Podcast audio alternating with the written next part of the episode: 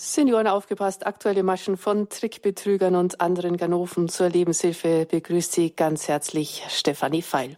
Das Telefon klingelt. Die Enkelin hat einen schweren Unfall gebaut. Sie selbst ist unverletzt. Die andere Frau musste aber sofort ins Krankenhaus. Die Enkelin ist jetzt vor der Staatsanwaltschaft und braucht 25.000 Euro. Und das muss natürlich jetzt alles ganz schnell gehen. Man glaubt es kaum, die Oma fährt los und übergibt das Geld der vermeintlichen Freundin die es dann der vermeintlichen Enkelin überbringen soll. Einer, der unzählige solche Geschichten kennt, ist Peter Krug. Peter Krug war 45 Jahre im Polizeidienst, 25 Jahre davon Kriminalhauptkommissariat 11 Cybercrime in Schwabach, kurz vor Nürnberg. Mittlerweile ist Peter Krug pensioniert, hat aber immer noch Kontakte zu seiner alten Dienststelle. Er kennt sich also bestens aus. Mit ihm sprechen wir heute über die aktuellen Märschen von Trickbetrügern, was man wissen und worauf man achten muss, damit man solchen Ganoven nicht auf den Leim geht. Aus dem mittelfränkischen Pleinfeld hat er sich heute hier auf den Weg gemacht nach Balderschwang ins Oberallgäu, ist jetzt bei uns im Studio. Grüß Gott und herzlich willkommen, Herr Krug. Grüß Gott ebenfalls, guten Morgen. Herr Krug, haben Sie einen Betrugsfall, der Sie ganz besonders beschäftigt hat? Ja, ich war, wie gesagt, Leiter einer Cybercrime-Dienststelle. Vor nicht allzu langer Zeit hatten wir einen Fall, wo also auf unerklärliche Weise Tausende von Euros von Geschädigten abgehoben wurden. Äh, in der Summe waren es dann letztendlich 800 Geschädigte mit zum Teil Einzelschaden von bis zu 100.000 Euros. Also eine ganze Existenz, die letztendlich an einen Täter übergeben wurde. Wir hatten also zwei Jahre Bearbeitungszeit für diese ganzen Verfahren und das war ziemlich stressig und auch ziemlich erkenntnisreich, wie leichtfertig doch sowas geschehen kann. Hatten Trickbetrüger immer gewiefter? Ja, gewiefter. Also ich, ich denke, die haben eine Schauspielausbildung. Oder zumindest ja, sieht es oft so aus. Sie haben also ein gewisses Talent, auf, auf Menschen einzuwirken. Das wird immer professioneller, auch, auch im Gespräch. Wir sind also wirklich didaktisch trainiert, ohne Dialekte oder feststellbare Dialekte, also sehr überzeugend. Ja. Kommt da die Polizei überhaupt noch mit? Ja, die Polizei, die tarockt natürlich immer im, im Nachhinein und muss sich natürlich auf auf aktuelle Fälle oder neue Fälle schnell einstellen, sollte sich schnell einstellen. Gerade im, im EDV-technischen Bereich hat man da sich in den letzten Jahren sehr viel Mühe gegeben.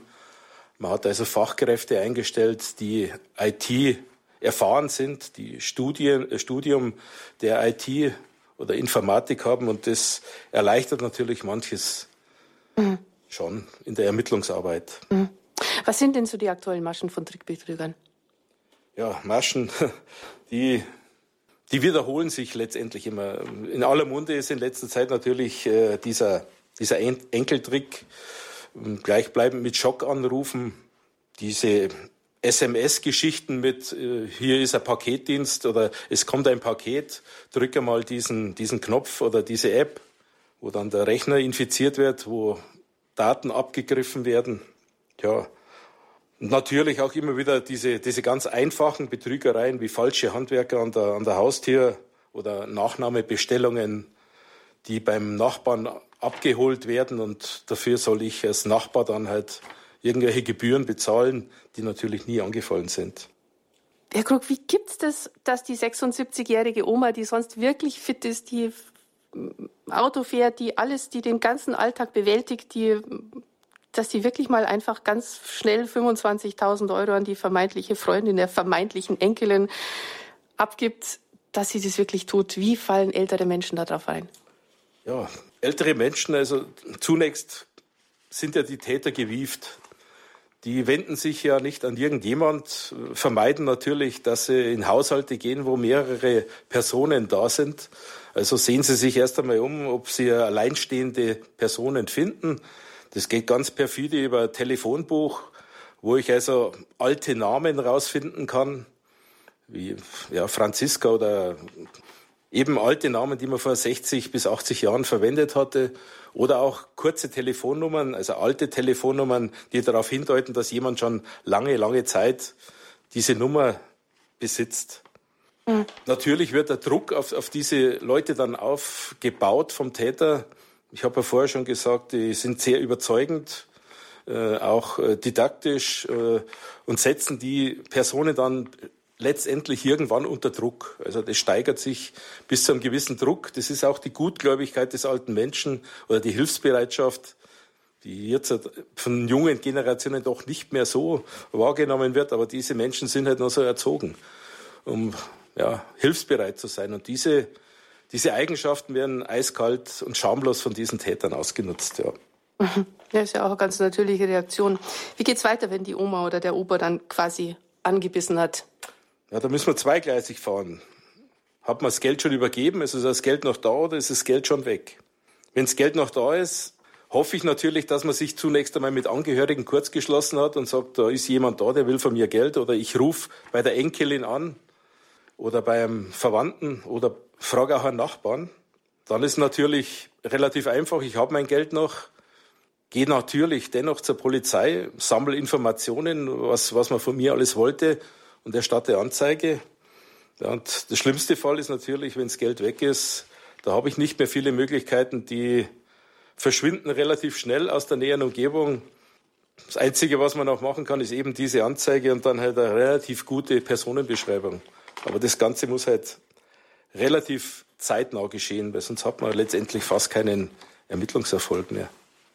Jetzt haben wir noch nicht gesprochen über die Täter. Wie kann man da vielleicht schon erkennen, dass da einfach was nicht echt sein kann, dass da einfach was faul ist? Ja, die Täter, die sind immer im Redefluss. Äh, es ist oft so, dass das zunächst einmal ein Eingangsgespräch äh, stattfindet und dann wird man weitervermittelt. Also an, an einen Behördenträger, Staatsanwalt, Polizeibeamten. Das ist natürlich auffällig.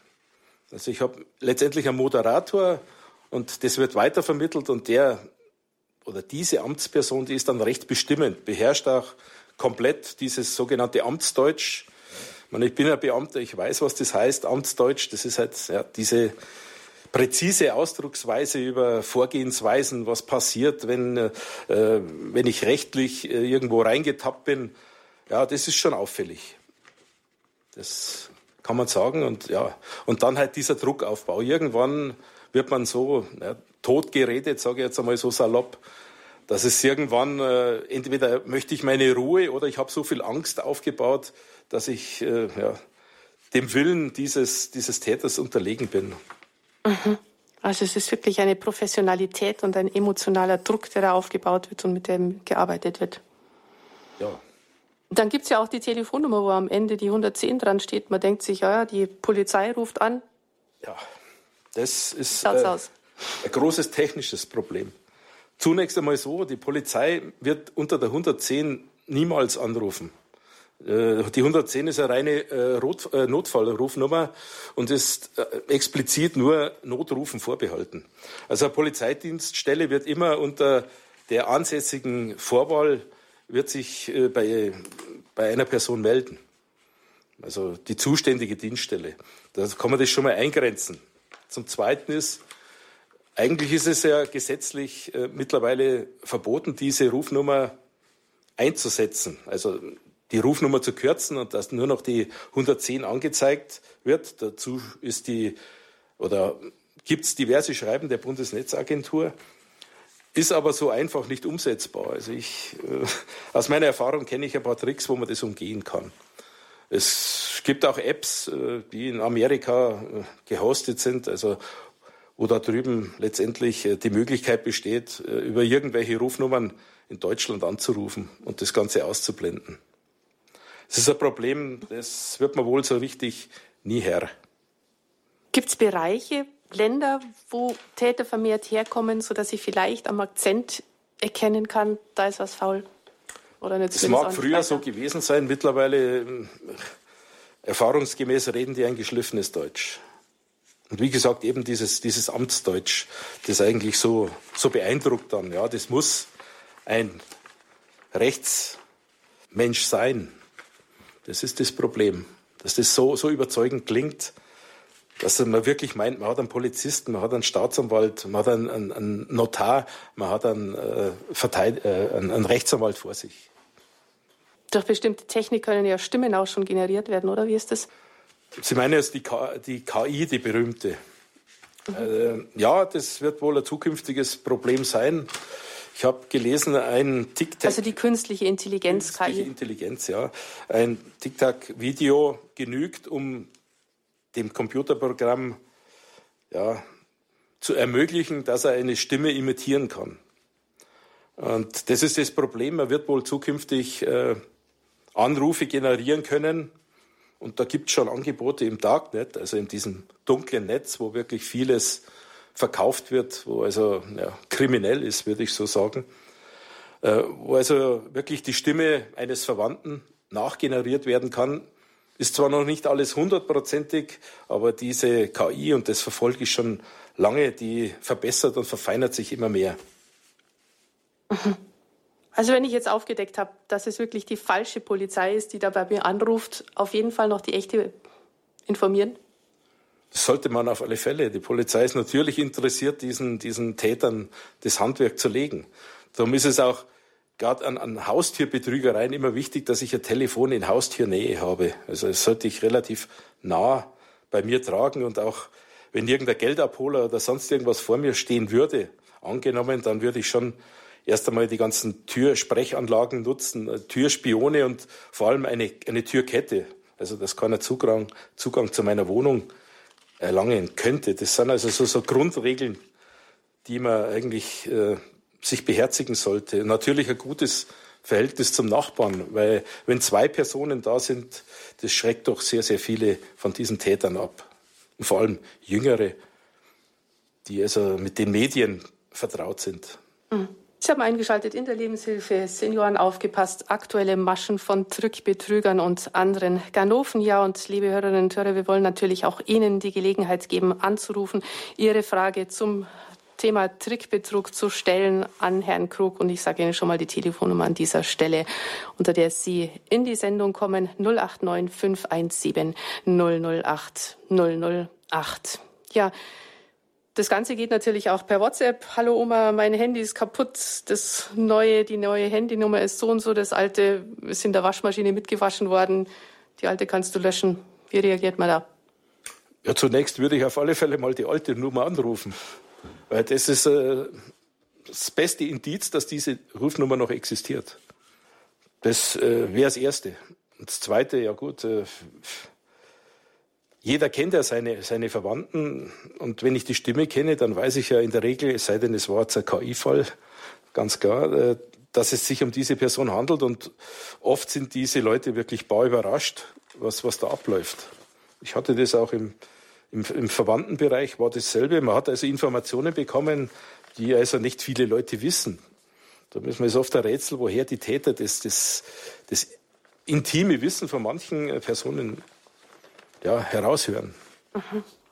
Nachfragen, eventuell auch irgendwelche Fangfragen, um das wirklich dann Selbstverständlich, Fangfragen sind immer gut, zum Beispiel Geburtsdaten, gefeierte Feste, was es alles so möglich ist, wo eigentlich nur jemand wissen kann, der auch damit betraut oder der mit dabei war. Mhm. Was gibt es da noch für Möglichkeiten? Ja, Möglichkeiten.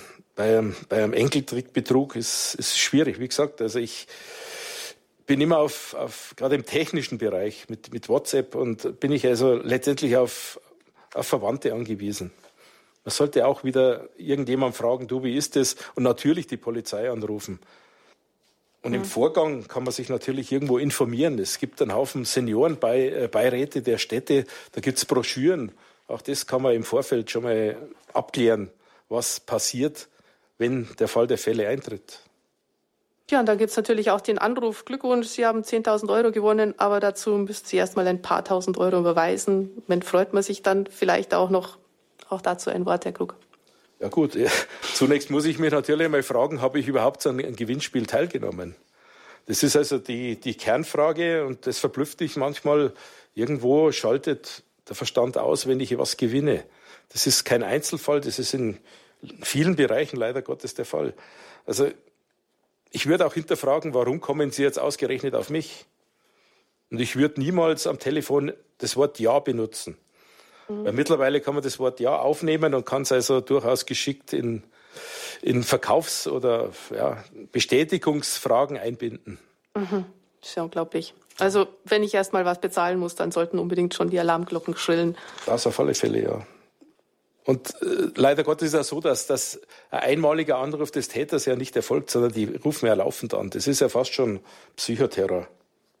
Und das nächste ist, wenn ich sowas habe, die wollen meistens anonyme Bezahlverfahren. Also die wollen keine Überweisungen, gute Abholung, aber meistens geht es um Paysafe-Karten. Das sind also Kärtchen, die muss ich kaufen, Aldi, Obi, äh, Tankstellen, so von 50 bis 100 Euro. Und da muss ich dann äh, oder bekomme eine Nummer und diese Nummer übergebe ich dem, äh, dem Täter und der kann dann mit dem Betrag bezahlen, anonym oder einkaufen. Ich erinnere mich an einen Fall, der älterer Herr, der wurde wirklich zehnmal zur Tankstelle geschickt und hat zehnmal Paysafe-Karten eingekauft und hat es dem Täter peu à peu mitgeteilt. Mhm. Da sieht man, wie manipulierbar das Ganze ist. Mhm. Da sind wir natürlich dann auch schon bei dem, beim sogenannten Scamming. Also Scam heißt ja Betrug, Vorauszahlung an Betrüger, Telefonanrufe, wo die große Liebe, das schnelle Geld, der Traumjob versprochen wird. Ja, da haben wir in erster Linie, was mir auch aufgefallen ist, dieses sogenannte Love Scamming. Das sind halt Menschen, die einsam sind. Das ist eine ganz äh, ja, psychologische Sache. Man lernt über irgendeinen Chat, lernt man also Frauen kennen oder auch umgekehrt Männer, das ist letztendlich egal. Und in einem ganz belanglosen Gespräch kommt man irgendwann einmal an die Stelle, wo er sagt, du, ich brauche Geld, weil ich operiert werden muss, weil das und das und das ist. Und ja, komischerweise hat man dafür Verständnis und, und äh, lässt diesen Leuten nicht bloß ein paar Euros, sondern ein paar tausend Euros zukommen. Und das ging auch teilweise so weit, dass man, obwohl man diesen Menschen gesagt hat, das ist ein Betrug, dass er das nicht geglaubt hat und weiter überwiesen hat. Und das ist schon perfide, das Ganze. Also das mhm. ist schon beunruhigend, aber da sieht man, dass diese Einsamkeit vieler Menschen doch ja, zu Maßnahmen verleitet, die er mit normalem Verstand sagen würde, ja spinnig oder mhm. also das kann nicht wahr sein. Die Bekanntschaft übers Internet. Jawohl. Ja, dann gibt es natürlich auch die falschen Berater, der noch günstigere Stromanbieter, Thema falsche Verträge. Ja, Was mache ich da, wenn ich einem solchen auf den Leim gegangen das, bin? Das verspürt man ja selbst. Also, wie gesagt, ich habe ja schon mal gesagt, niemals Ja sagen. Weil das kann also eingebunden werden in, in irgendwelchen Aufzeichnungen. Die zeichnen ja die Gespräche in der Regel auf. Das müssten sie zwar ankündigen, tut aber keiner. Und diese Anrufe bekommt man als, als normaler Telefonteilnehmer auch immer wieder. Also ich habe das einmal in der Woche mindestens, dass ich diese Anrufe bekomme. Am besten ist auflegen. Weil wenn ich einen Stromanbieter habe, gut, wenn er auch billiger ist oder angibt, äh, billiger zu sein, äh, das äh, endet im, im, im, Betrug. Und letztendlich sollte man auch im Nachgang, wenn man mit so einem telefoniert hat, nachsehen, ist irgendeine Vertragsbestätigung per SMS oder per E-Mail gekommen. Und wenn das gekommen ist, dann habe ich immer nur die Möglichkeit, das Ganze zu, zu widerrufen. Dafür hat man ja gesetzliche Vorschriften wo man also solche Verträge dann doch wieder relativ einfach widerrufen kann. Also das ist das ganz normale Widerspruchsrecht 14 Tage lang bei jedem geschlossenen Vertrag. Mhm. Herr Krug, zum Abschluss Thema Anrufe. Was sind die wichtigsten Tipps, damit da die Zahlen runtergehen? Ja, am besten nicht mit dem Namen äh, melden. Das habe ich auch meiner Mutter geraten, sondern ja, nicht ja bitte, sondern bitte oder sonst irgendwie sich melden. Also niemals mit dem mhm. Namen zum dritten Mal das vermeiden, dass man Ja sagt und am bestenfalls auflegen. Die Polizei will ja auch nie irgendwie Geld haben, will keine Wertpapiere, keinen Schmuck. Nö, also es wird selten vorkommen, dass die Polizei sagt, du, wir wissen, du hast zwölf Kilo Gold zu Hause und wir wollen das sicher für dich verwahren. Mhm. Ja. Nie in Vorleistung gehen, klar. Ja, und das haben Sie vorher schon gesagt, die Polizei wird nie unter der 110 anrufen. Das ist richtig, ja. Immer natürlich auch Angehörige informieren. Ja, wenn es schon passiert ist. Ja gut, wie, wie, gesagt, oben den Widerruf, das ist ein ganz profanes Mittel. Dann gibt es natürlich auch den Verbraucherschutz. Und da, da sind also recht gute Seiten, wo man sich informieren kann. Strafanzeige wird wohl nicht zu unterlassen sein. Also man, man sollte also schon Strafanzeige stellen. Viele schämen sich. Das ist auch mir klar. Manche Sachen sind im Dunkelfeld, die kann man natürlich nicht nachermitteln. Aber natürlich ist man als, als Polizei daran interessiert, diesen Tätern das Handwerk zu legen. Ja, dann hat man also noch die Möglichkeit, mit der Bank Kontakt aufzunehmen und dann äh, Konten sperren zu lassen. Sollten irgendwelche Kredit- oder, oder Bankkarten betroffen sein, das Gleiche. Da gibt es also Sperrnummern, wo man das Ganze durchführen kann. Am besten ist, sich an eine Person des Vertrauens zu wenden, auch bei der Polizei, da gibt es Beratungsstellen. Da sollte man sich, dann, da haben wir, was soll ich machen? Es gibt den weißen Ring, der Opferbetreuung macht. Also die Möglichkeiten sind vielfältig. Die Lebenshilfe bei Radio Horeb ihrer christlichen Stimme in Deutschland. Aktuelle Maschen von Trickbetrügern und anderen Ganoven. Und hier nochmal die Telefonnummer, unter der Sie jetzt anrufen können, um Ihre Frage zum Thema Trickbetrug an Kriminalhauptkommissar Peter Krug zu stellen. 089 517 008 008. Nach einer kurzen Musik geht's gleich weiter hier bei Radio Horeb Leben mit Gott.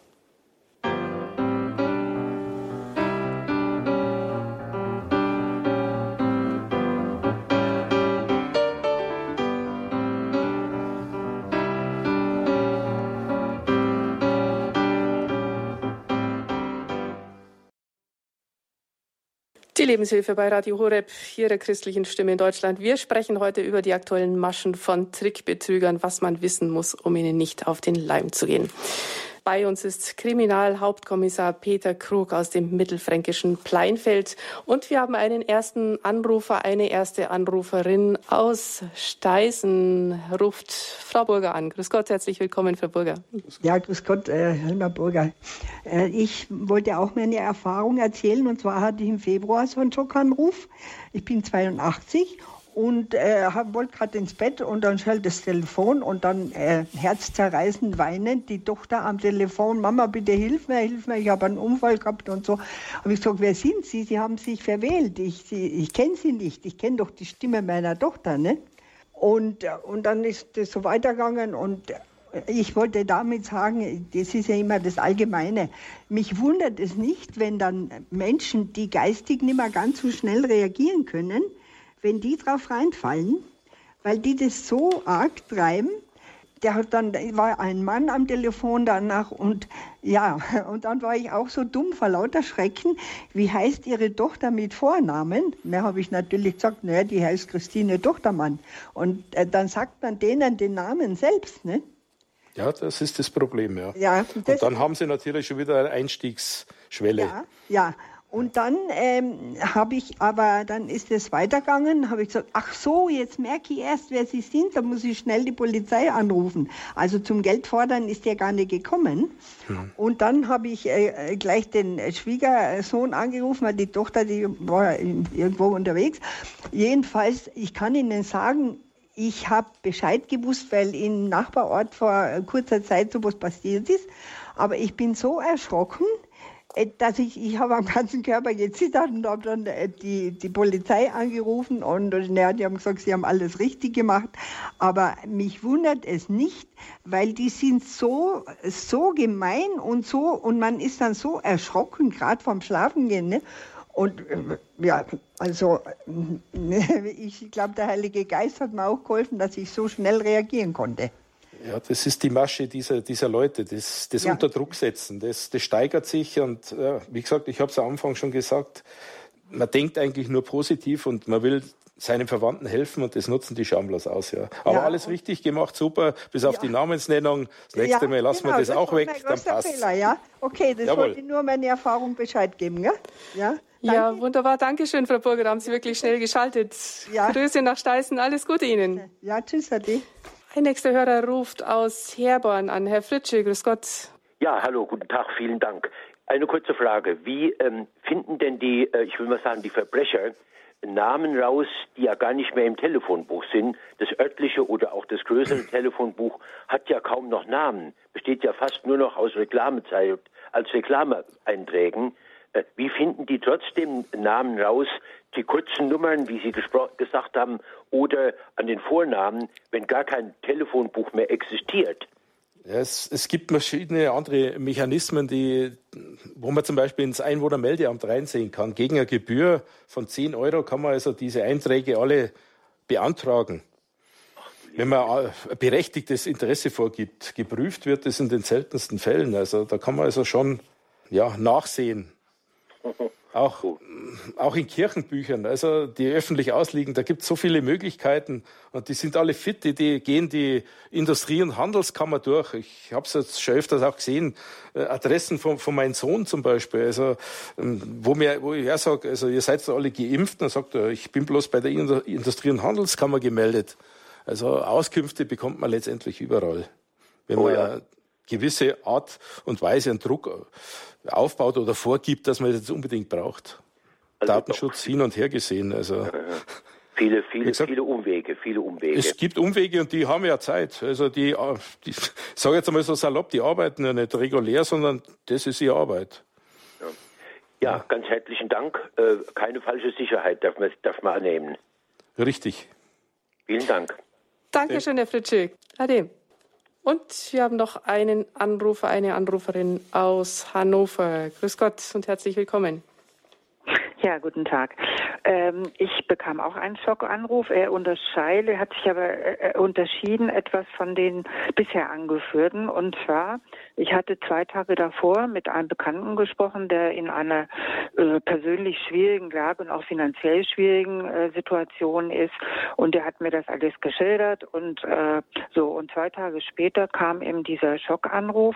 Aber da wurde also nicht gesagt, ein, ein weinender Mann war dran, also wirklich für mich diese Person, mit der ich zwei Tage vorher gesprochen hat und hat auch diesen Namen genannt. Und das hat mich sehr irritiert. Ein Nachbar ist bei der Polizei. Ich habe den dann daraufhin angesprochen und äh, der sagte, also das äh, ist eigentlich ungewöhnlich, da gibt es keine Erklärung dafür wie gesagt, zwei Tage vorher den Namen, ich, ich bin jetzt war mal Peter, ich habe mit Peter gesprochen und dann meldete sich eine schluchzende männliche Person, dachte, hier ist Peter. Ich hatte einen Unfall und das war für mich auch so überzeugend, also wie das klang. Ähm, und dann hat er gesagt, ich gebe dir die, die Polizei und dann kam jemand anders dran und der hat dann verschiedene persönliche Fragen gestellt, wo ich dann sagte, also was wollen Sie von, das ist für mich irrelevant, was Sie von mir wissen wollen äh, es geht, entscheidend ist, wie geht's dieser Person. Und äh, äh, es, ist, es konnte mir niemand erklären. Ich habe dann die halbe Nacht telefoniert mit Telekom und ich sollte auch meine Telefonnummer ändern, die ich seit 50 Jahren habe. Ich stehe in keinem Telefonbuch, das habe ich schon lange löschen lassen. Ich bin, habe kein Internet, also ich bin nicht sehr technikaffin. Ähm, was gibt's da aus Ihrer Sicht? Ich wollte dann eine Sache noch ergänzen, aber was gibt's da aus Ihrer Sicht für Möglichkeiten? Also ich muss ja abgehört worden sein. Äh, darf ich mal fragen, wo das Gespräch stattgefunden hat mit Ihrem Bekannten? Am Telefon, zwei Tage davor. Am Telefon? Ja, ja, ja. Dieses, dieser Dialog ist rein am Telefon durchgeführt worden? Ja, ja, ja, ja. Okay, dann. Beide, also ich glaube, er Handy, ich Festnetz oder so und hat halt erzählt, ja, Batterie vom Auto ist kaputt, aber im Moment hat er nicht das Geld, um neue zu kaufen Gut. und so weiter, ne? Also wenn es Handy war, dann ist es durchaus möglich, dass also Software drauf ist, die das Ganze mitschneidet. Ich habe vorher schon eingangs erwähnt, da gibt's SMS, dein Paket äh, liegt bereit und äh, klick den Link an. Wenn ich das tue, dann habe ich einen Trojaner auf meinem Gerät. Und der Trojaner, der ermöglicht eine komplette Fernbedienung des Handys. Also okay. das ist, ist, ist eine Möglichkeit. Was eine Sache, äh, das vielleicht können Sie da noch ergänzend was sagen. Was mir eingefallen ist, leider hatte ich den Zettel dann am Tag vorher weggeworfen, wie das manchmal so ist. Also circa, ich sag mal sechs, acht Wochen vorher bekam ich einen Anruf mit so Ansagen. Bitte warten mhm. Sie. Ich, ich weiß, ich wusste aber dann nicht mehr, der Zettel war auch weg, äh, was mir da sozusagen angedient wurde. Ich habe aber äh, im Moment gewartet und habe mir das angehört und dann hieß es, äh, jetzt drücken Sie bitte die Raute-Taste. Und das habe genau. ich gemacht. Und äh, ja, und das ähm, das, das kann schon die Ursache gewesen sein. Ja, weil äh, dann passierte nämlich gar nichts mehr und deshalb habe ich mir das ja. auch alles gleich aufgeschrieben, ne, was ja. Äh, die Uhrzeit und den Tag und was da angesagt wurde, aber das habe ich einen Tag bevor dann viele Wochen später der Schockanruf kam weggeworfen. Also was hat es denn mit dieser Raute-Taste auf sich? Wie funktioniert läuft Ihre, äh, läuft Ihre, Ihre Telefonie digital, also über einen sogenannten Router? Nein, ich, äh, ich habe kein Internet und gar nichts. Ja, es ist zwar nicht mehr zeitgemäß, kann ich mir fast nicht mehr vorstellen, dass das nicht alles elektronisch läuft. Auf alle Fälle. Das äh, natürlich nicht. Also ich bin bei der Telekom. So, äh, so ein Tastendruck kann natürlich einiges auslösen. Das ist ganz klar. Aber da müsste man also wirklich. Denn, was bedeutet Bitte? denn diese Raute? Was bedeutet diese Raute-Taste? Ja, Ra Raute-Taste ist, ist eine Vermittlungstaste. Da, Ermittlungstaste. Äh, Vermittlungstaste zum Beispiel. So. Ich kann also das, hm. das stumm schalten. Ich, ich, ich kann verschiedene Funktionen drauflegen. Das ist ähm, ganz unterschiedlich. Wie gesagt, äh, für solche Sachen, da bräuchte man das Gerät, dass man das bewerten kann, was, was, was ist da wirklich ja. passiert. Es ist im, im ja. Nachgang äußerst schwierig. Das ist eine, hm. ja, eine technische Auswertung, die, ja, die lange Zeit bedarf und die ja, nicht ganz einfach hm. ist, sage ich jetzt einmal so. Ja, ich habe also meine Telefonnummer dann nicht geändert. Äh, ja, ich, also die Aussage, als ich eben sagte, also bitte äh, äh, klären Sie mich erstmal über den genauen Sachverhalt auf, dann wurde er aufgelegt. Ne? Hm. Also dann sagte der Polizist, naja, dann sind Sie ja schon uninteressant für die geworden. Ne? Aber das kann dann durchaus sein, dass sowas wieder passiert, irgendwann mit zeitlichem Abstand. Ne? Das ist durchaus möglich, ja. Aber am besten hm. auflegen, also ja, gar nicht so weit kommen lassen. Und diese Raute-Taste, nicht, die wird ja auch manchmal so von Firmen dann, mit denen man, sage ich mal, eine Versicherung, von denen man auch das Gespräch wünscht, irgendwie drücken sie die Raute-Taste. Also das sollte man dann tunlichst auch vermeiden. Also ich, ich würde es nicht machen, ganz ehrlich gesagt. Okay. Hm. Gut, Gut so die Frage damit Dank. beantwortet. Ja. Herzlichen Dank Ihnen für den Anruf. Grüße nach Hannover. Ja, hier nochmal die Telefonnummer langsam zum Mitschreiben 089517 008 008. Das ist die Telefonnummer in diese Sendung. Aufgepasst, aktuelle Maschen von Trickbetrügern 089 517 008 008. Aus dem Eichsfeld ruft Frau Eckert an. Grüß Gott, herzlich willkommen, Frau ja, Eckert. Schönen guten Tag. Ich wollte nur was sagen wir haben auch, wir sind nur zu zweit im Haus hier zu Hause. Und da sage ich immer zu meiner Schwester, wir leben ja zusammen und jeder hat aber einen eigenen Apparat äh, und auch eine Nummer. Jeder eine eigene Nummer. Und da sage ich immer, wenn wir anrufen, dann sagst du bitte nicht deinen Namen, nur Hallo. Wenn das nicht geht, dann wird aufgelegt. Das merkt man ja, ob das jetzt eigene Leute sind. Die melden sich ja auch meistens und wenn nicht, dann wird einfach aufgelegt. So habe ich das jetzt immer gehandhabt und bin da auch gut mitgefahren. Das ist ein guter Tipp. Da stehe ich voll dahinter. Das ist das Beste, weil wenn irgendjemand was von mir will, dann hm. meldet er sich äh, so, wie es sein sollte. Ja. Genau. So Dankeschön. Sehe so sehe ich das auch. Da kommt man ganz gut mit klar. Wenn man älter ist, dann denkt man, ach, die meinen das ja gut, die verlassen sich drauf, ne? Da sage ich, nein, es wird kein Name mehr gesagt. Wenn das Bekannte oder Verwandte sind, die wir noch haben, dann äh, hört man an der Stimme schon, wer es ist. Es ist das irgendwer ist Brennendes, dann wird auf, gleich aufgelegt. Dankeschön, Frau Eckert, für diesen wichtigen Hinweis. Grüße ins Eichsfeld. Und wir haben eine Anruferin aus Augsburg. Grüß Gott, herzlich willkommen.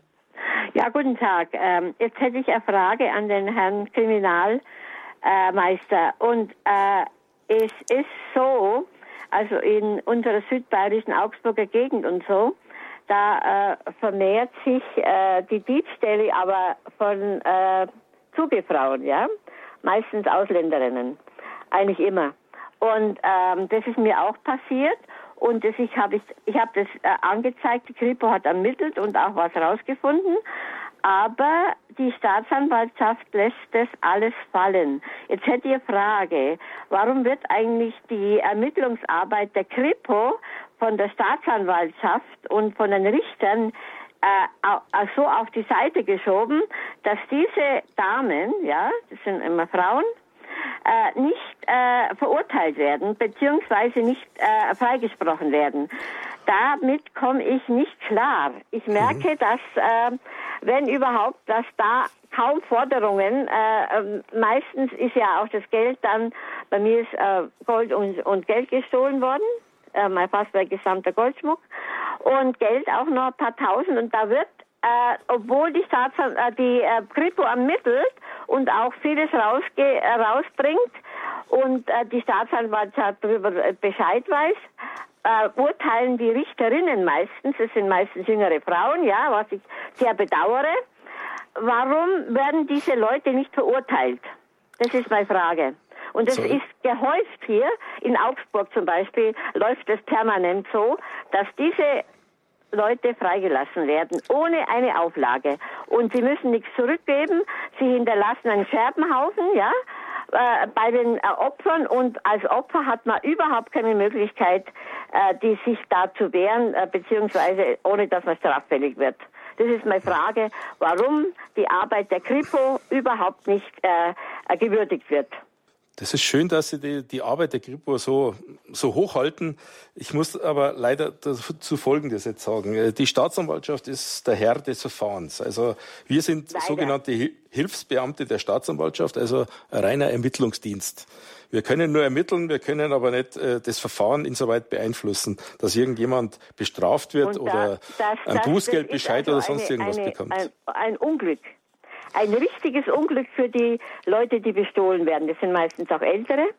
Und äh, das geht auf Dauer nicht, dass man die äh, Damen, die also auch verdienen während ihrer Tätigkeit, ja, und zwar meistens auch gut verdienen, äh, dass die einfach laufen gelassen werden, dass dann nichts gemacht wird. Früher hat man gesagt, Rückzahlung, dass sie von ihrem Lohn, dass sie, meistens haben sie ja noch einen Job, ja, äh, was abgeben müssen oder dass sie was zurückgeben müssen.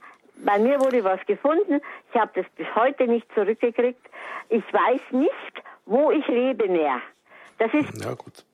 Herr Krug, ein Wort dazu. Wir haben da keinen Einfluss. Wir machen unsere Arbeit so gut wir können. Zur Arbeit der Staatsanwaltschaft und auch der Richter kann ich mich nicht äußern. Äh, es geht nicht. Äh, die haben, wie gesagt, das ist der Herr des Verfahrens. Der Richter urteilt neutral und im rechtsstaatlichen Sinn. Äh, wie gesagt, da kann ich nichts, nichts dazu sagen. Leider. Ja, herzlichen Dank, dass Sie das auch angemerkt haben. Dankeschön. Danke auch. Ne? Dankeschön, Alles Gute danke. Ihnen. Auf Wiedersehen. Herr Krug, ich bekomme eine Mail. Paketlieferung ist storniert. Die Zulieferung, um die Zulieferung zu sichern, werde ich in der Mail aufgefordert, auf einen Button zu klicken. Ich drücke da drauf und irgendwie merke ich, dass mein Computer sich irgendwie ja so quasi verselbstständigt ist. Äh, ich habe auf einmal Software drauf, die ganz komisch sich verhält was mache ich da? Nicht freuen, das ist mal das Erste, weil wenn irgendwas auf, auf mein PC, auf mein Handy äh, installiert wurde, dann habe ich in der Regel ein Problem. Vorgang äh, habe ich ja schon erwähnt, Trojaner-Software, mit der ist nicht zu spaßen. Äh, letztendlich sollte ich als erstes einmal die Beweise wieder sichern, also durch eine Bildschirmkopie oder sonst irgendwas. Ja, und dann dem Gerät nicht mehr vertrauen. Leider Gottes, am besten in den Werks Zustand zurückversetzen. Ich weiß, das ist mit viel Aufwand verbunden, man verliert auch einiges, aber letztendlich würde ich dem Gerät so nicht mehr vertrauen. Mhm. Und dann gibt es da, auch die Computerläden, wo ich den Computer mal hinbringen kann, wenn ich mich selber da nicht damit aber auskenne. dann auch aufpassen, wo sie es hinbringen. Das sollte schon ein zertifizierter Betrieb sein, ja nicht äh, diese kleinen Buden in den Hinterhöfen. Auch da hat man schon ja, Probleme gehabt. Ich kaufe mein neues Fahrrad im Internet. Oh. Schaut alles ganz toll aus. Zuerst super günstiger Preis, verschiedene Zahlungsmöglichkeiten direkt vor der Zahlung. Dann ist es aber dann doch nur noch Vorauskasse. Ich zahle trotzdem, weil es einfach so super günstig ist, dieses Angebot. Und das Fahrrad ist einfach klasse. Und ich warte eine Woche, zwei Wochen, drei Wochen. Das war's dann wohl, oder? Was mache ich? Fake Shop, ein Lieblingsthema von mir. Wir haben eingangs drüber geredet. Also in Hochzeiten hatten wir also für unsere kleine Dienststelle im Monat äh, nahezu 250 Anzeigen von Fake-Shops, die wir mit wenigen Leuten bearbeiten mussten. Ja, kommen wir mal zu dem, zu dem Gesamtthema. Ich würde so mal raten, wenn einmal sowas passiert ist, erst einmal die Daten sichern, äh, Bank konsultiert. Aber wenn ich vorab überweise, habe ich natürlich schlechte Möglichkeiten und dann letztendlich auch Anzeige bei der Polizei äh, durchzuführen ja, dann äh, kann ich das natürlich im Vorfeld auch prüfen. Auffällig ist bei Fake Shops immer, dass das absolut das billigste Angebot weit und breit ist, äh, die Ware, die ich da kaufen möchte. Aber wenn man diese Seiten so ansieht, diese Seiten, die sind oft kopiert von Originalseiten und dementsprechend dann bearbeitet und verfälscht worden. Anhand von einigen Merkmalen kann man das durchaus feststellen, ob es sich um einen Fake Shop handelt. Und zwar, die da wären die Bezahlfunktion wird immer nur auf Vorkasse lauten. Seit ein paar Tagen kursiert äh, zusätzlich äh, der Hinweis, man sollte PayPal für Freunde auch nicht nutzen. Auch das wird mittlerweile angeboten. PayPal für Freunde heißt, dass ich das, äh, dass der Bezahlvorgang ohne ohne dem passiert, dass ich das Geld von PayPal wieder bekomme. Mache ich das normal, habe ich natürlich äh, äh, Versicherung letztendlich äh, im überzogenen Sinne, dass ich mein Geld wiederbekomme, bei äh, Überweisung für Freunde nicht. Dann sollte man natürlich auch den Standort des äh, Fake-Shops prüfen. Das steht irgendwo im Impressum unter Umständen. Wenn das Impressum fehlt, kann man sowieso davon ausgehen, dass äh, diesen Fake-Shop überhaupt nicht gibt.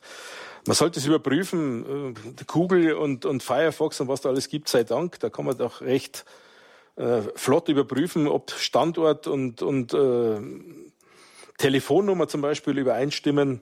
Dann sollte man auch die Telefonnummern prüfen, ob es die wirklich äh, gibt. Man kann das eingeben im Internet und dann wird also, wenn diese, äh, diese Nummer fälschlicherweise verwendet wird, wird man sehr schnell fündig werden. Dann fehlen auch oft die AGBs.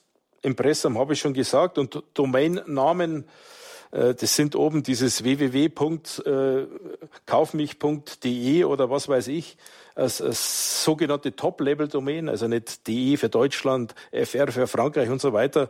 Da wurde ich also äh, bei verschiedenen Ländern schon mit Sicherheit aufpassen. Dazu noch zu gute Kundenbewerbungen, äh, Kundenbewertungen, die lassen sich natürlich alle manipulieren.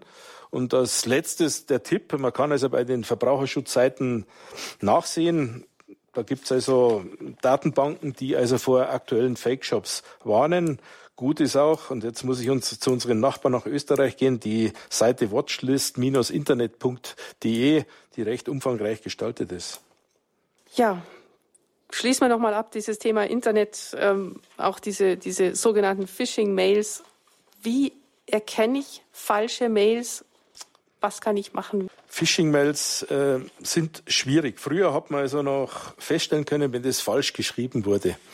Äh, äh, dann hat man also relativ leicht sagen können, ja, das, es könnte eine, eine Phishing-Mail sein.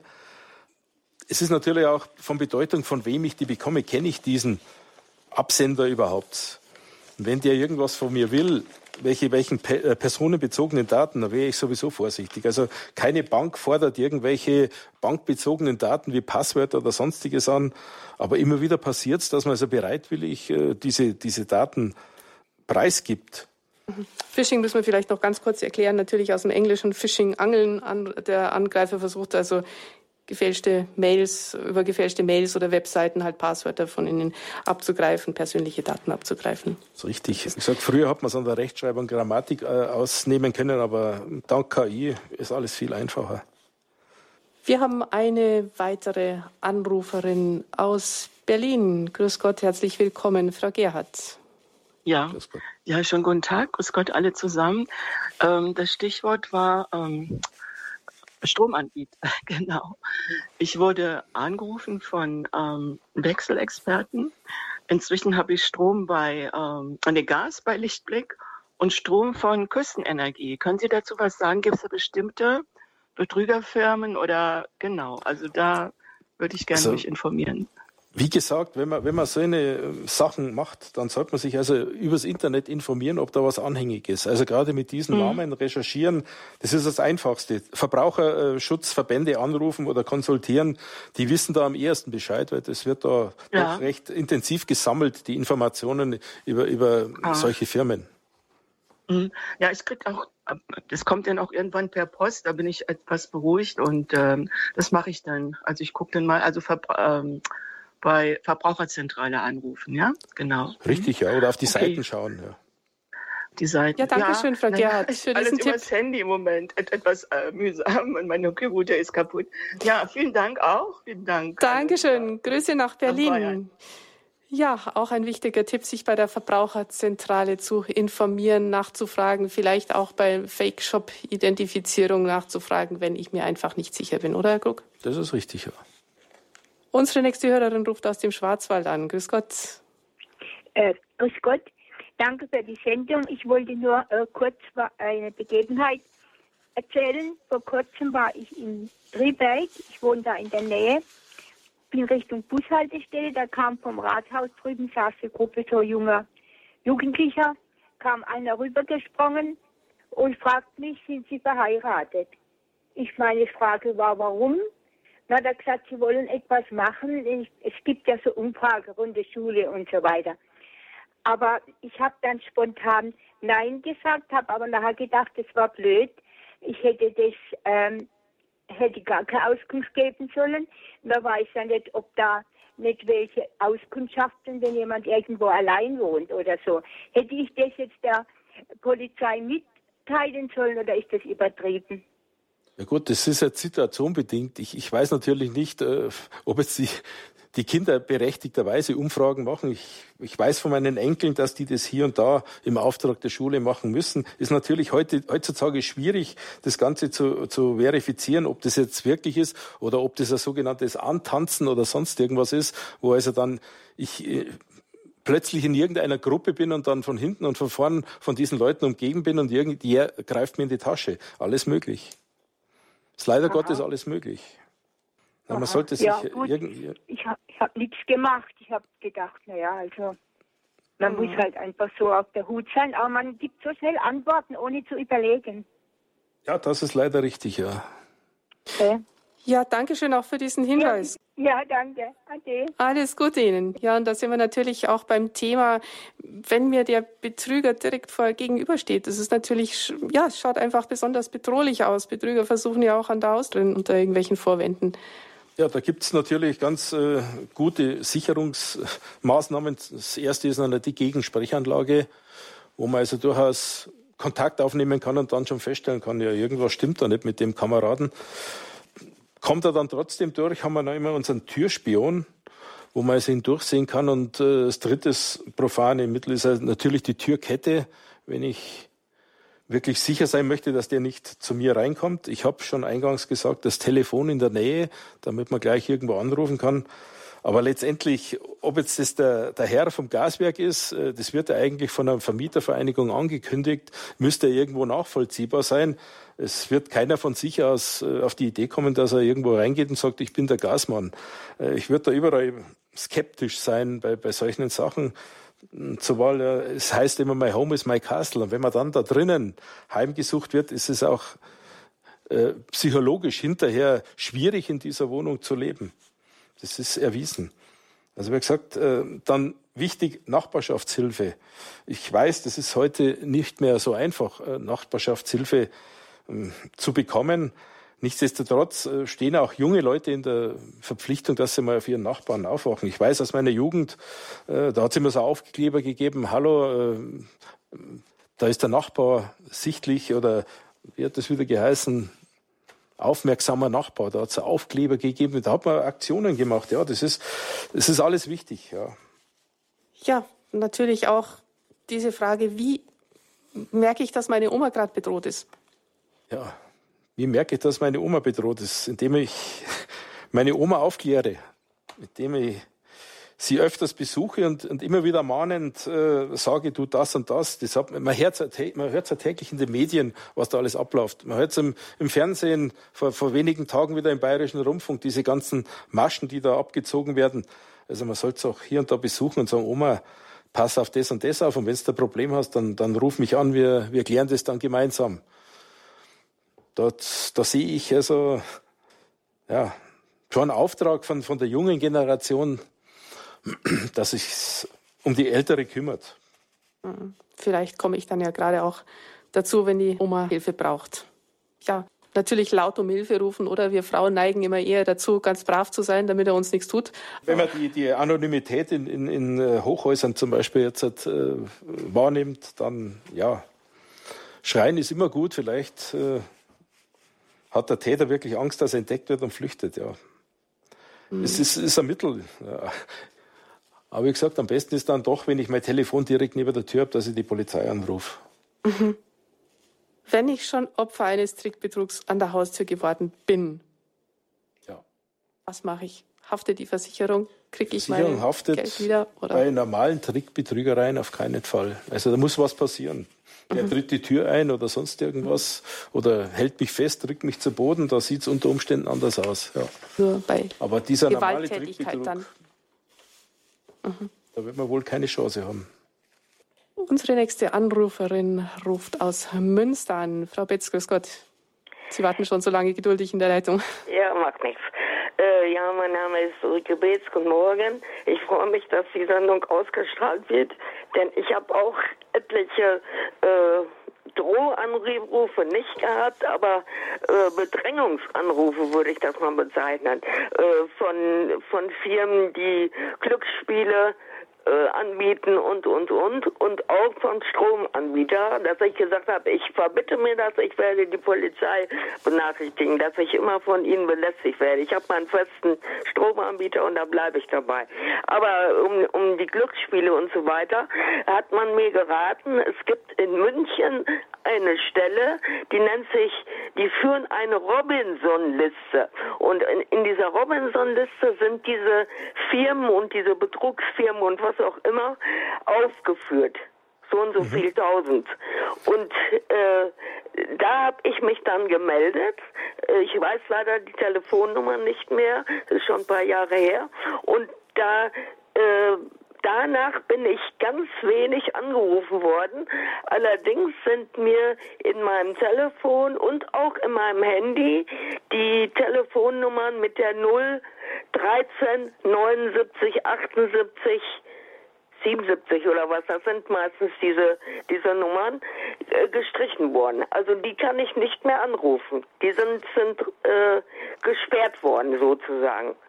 Ne? Also da bin ich ein bisschen festgelegt, aber auf der anderen Seite habe ich nicht mehr so viel Anrufe erhalten und dann haben sie mir geraten, sie können ja auch mal gucken in ihrem Display, in ihrem Telefon, ob die Nummer ersichtlich ist, die sie angerufen hat. Und dann schreiben sie sich die Nummer raus, aufschreiben und melden sie uns. Und das habe ich eine ganze Zeit getan. Und dann ist mhm. es wesentlich weniger geworden mit den Anrufen. Und man hat mir geraten, wenn man Post vernichtet, also äh, erledigen will oder in Müll schmeißen will, man soll den Namen und die Adresse richtig durchschneiden oder durchreißen, dass das nicht mehr in den Müll kommt. Es wird nämlich auch aus dem Müll noch die Adresse rausgesucht. Mhm. Danke auch für diesen Tipp, Herr Krug, dazu. Ja, ja, das ist richtig. Äh, mit diesen Adressen in, in, in äh, Papiercontainern, auch hier wird Schindluder getrieben. Ja, das ist natürlich äh, gefundenes Fressen für, für diese Täter.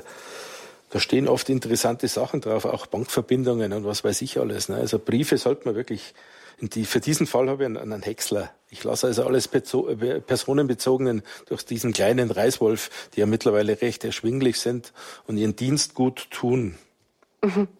Auch noch ein wichtiger Tipp. Dankeschön, Frau Betz. Grüße nach Münster. Eine letzte Hörerin aus Freing, Frau Litters. Grüß Gott.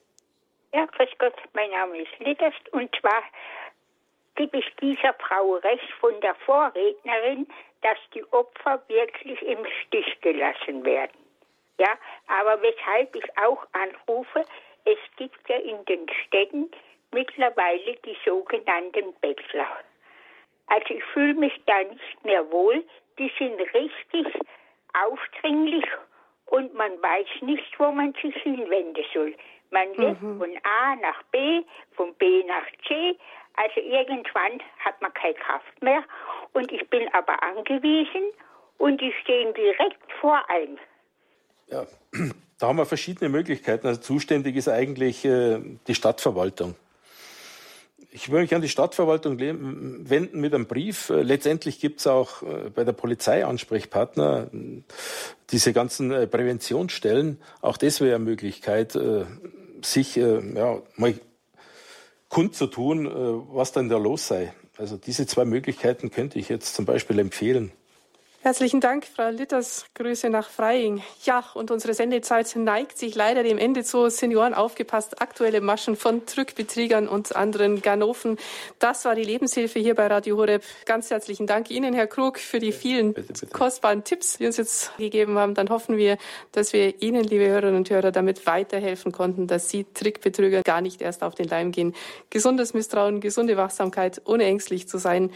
Einen CD-Mitschnitt von dieser Sendung bekommen Sie natürlich unter der Telefonnummer 08328 921 120. Noch schneller geht es natürlich, wenn Sie auf unsere Homepage schauen, horeb.org in der Mediathek im Podcast-Bereich. Dort finden Sie diese Sendung in wenigen Stunden zum Herunterladen und auch zum Weiterleiten. Das war die Lebenshilfe hier bei Radio Horeb. Alles Gute wünscht Ihnen Ihre Stefanie Feil.